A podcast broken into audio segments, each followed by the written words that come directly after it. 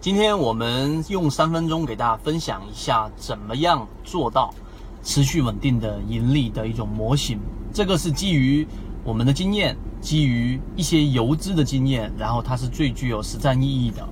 首先，第一点，我们应该关注什么？我们不应该过多的去关注于大盘的指数点位去做预判、去做预测，而更多的应该是关注在每一个周期里面哪一些个股。哪一些板块在领涨，哪一些在领跌，这个是我们应该去关注的。第二个，我们不应该过多的去依赖于某一些指标啊，因为指标它本身是基于股价的。你应该关注的是，在这一段周期过程当中，领涨的哪一些个股，它后来的表现怎么样？领跌的哪一些个股，它后来的表现怎么样？这是第二点，我们应该重点去留意的。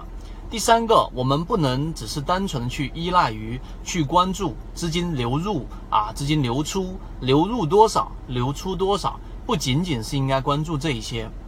而应该去关注什么呢？而应该是去关注刚才我们所说的这些领涨的修复能力，以及去建立属于自己的交易板块和模块，这个才是最大的一个关键。第四个，虽然说很多人没有办法去有一个真正的大局观。啊，或者说大局观，它是一种感受，是一种认知，是需要不断的去看盘的一种盘感。虽然说看起来好像很虚无，好像不容易掌握，但是你要有这样的意识，站在一个更大的格局、更大的这种角度去看整个大盘的方向，从大盘到板块，再到个股，再到个股里面的周线级别、日线级别和小级别的缠论拆分。当你有这样的大局观之后，你去看个股就会比普通的散户只看个股的这种角度要来得更加高的这种准确率。所以这几个点我都有分享到我们的圈子当中，然后有文字版的，大家可以自己去揣摩，这种才是最具有真实意义和实战意义的。今天分享的这几个点，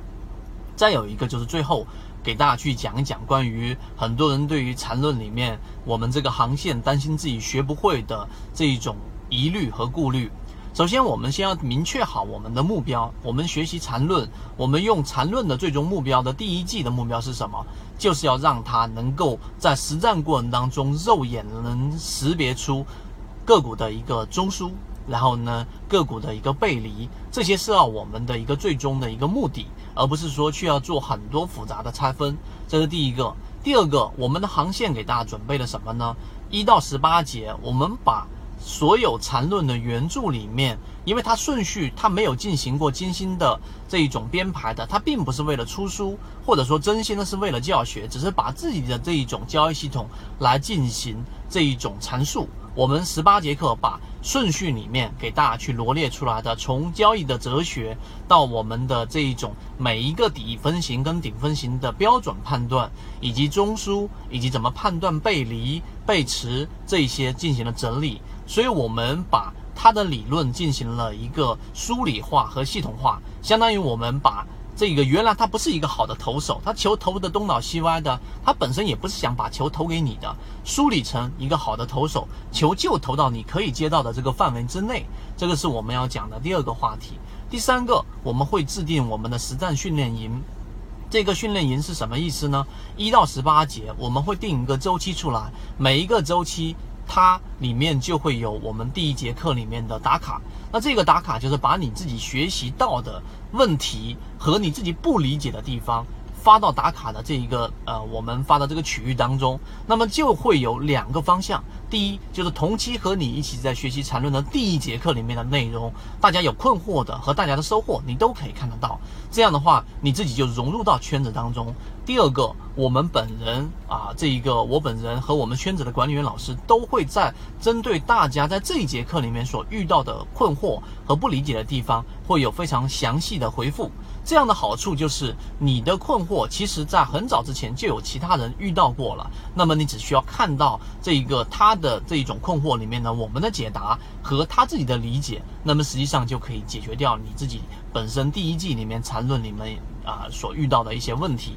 因为问题大部分情况之下它都是重叠的，于是有前人的经验，有我们直接的这种回复。并且这些回复都有留存下来，那么这样对于你的进化就会有很大的一个帮助。所以今天我们的三分钟给大家去讲解了怎么样做到，以及我们给大家提供的这个平台里面的梳理。我相信你听完之后，对于自己缠论我零基础，我不理解，